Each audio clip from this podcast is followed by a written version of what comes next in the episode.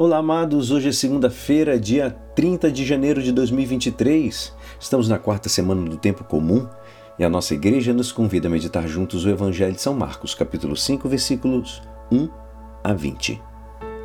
Naquele tempo, Jesus e seus discípulos chegaram à outra margem do mar, na região dos Gerasenos. Logo que saiu da barca, um homem possuído por um espírito impuro, saindo de um cemitério, foi ao seu encontro.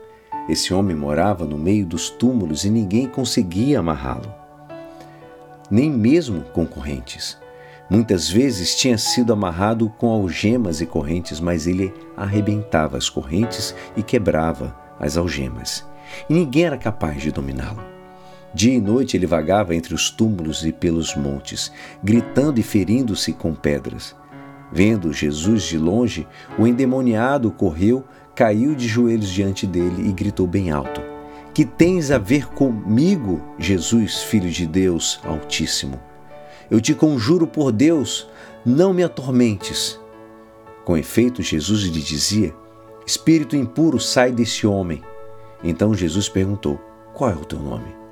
O homem respondeu: meu nome é Legião, porque somos muitos, e pedia com insistência para que Jesus não o expulsasse da região.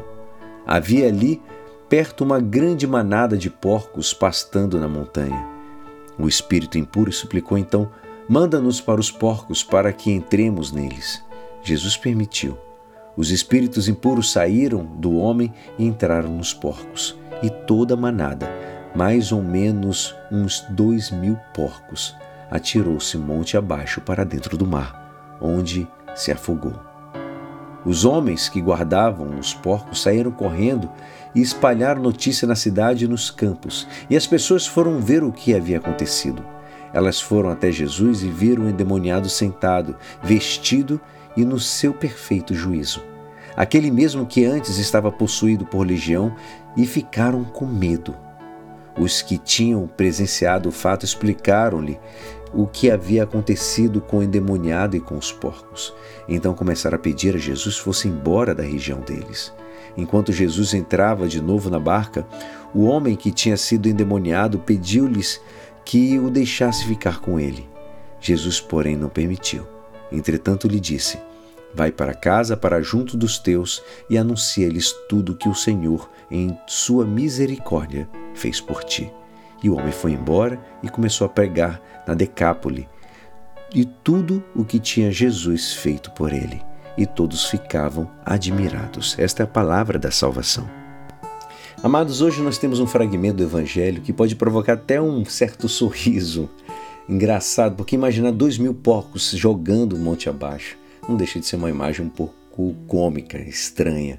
Mas na verdade é que eles não lhes fazem nenhuma graça. Se enfadaram muito e pediram a Jesus que ele fosse embora do seu território. A atitude deles, mesmo que humanamente poderia parecer lógica, não deixa de ser francamente recriminável. Eles prefeririam ter salvo os porcos antes que a cura daquele endemoniado. Isso é, ante os bens materiais, do que o do que aquilo que nos proporciona dinheiro e bem-estar, do que a vida e dignidade de um homem que às vezes não é dos nossos. Porque o que estava possuído por um espírito maligno só era uma pessoa que sempre dia e noite andava ali pelos sepulcros, pelos, pelos montes, pelo cemitério, como dizia, como nos diz a palavra. Nós temos muitas vezes este perigo de apegar no que é nosso e desesperar quando perdemos aquilo que é só material. Assim, por exemplo, um camponês se desespera quando perde uma colheita, mesmo tendo assegurada. Ou um jogador da bolsa faz o mesmo quando suas ações perdem parte do seu valor. Em compensação, muitos poucos se diz, desesperam vendo a fome ou a precariedade de tantos seres humanos, alguns dos quais vivem ali, próximo da gente. Jesus sempre pôs em primeiro lugar as pessoas, mesmo antes das leis e os poderosos do seu tempo. Mas nós, muitas vezes, pensamos só em nós mesmos, naquilo que acreditamos e que nos traz felicidade. Mesmo o egoísmo nunca nos traz felicidade. Que Deus nos abençoe. E é assim, esperançoso que esta palavra poderá te ajudar no dia de hoje que me despeço. Meu nome é Alisson Castro e até amanhã. Uma abençoada semana. Amém.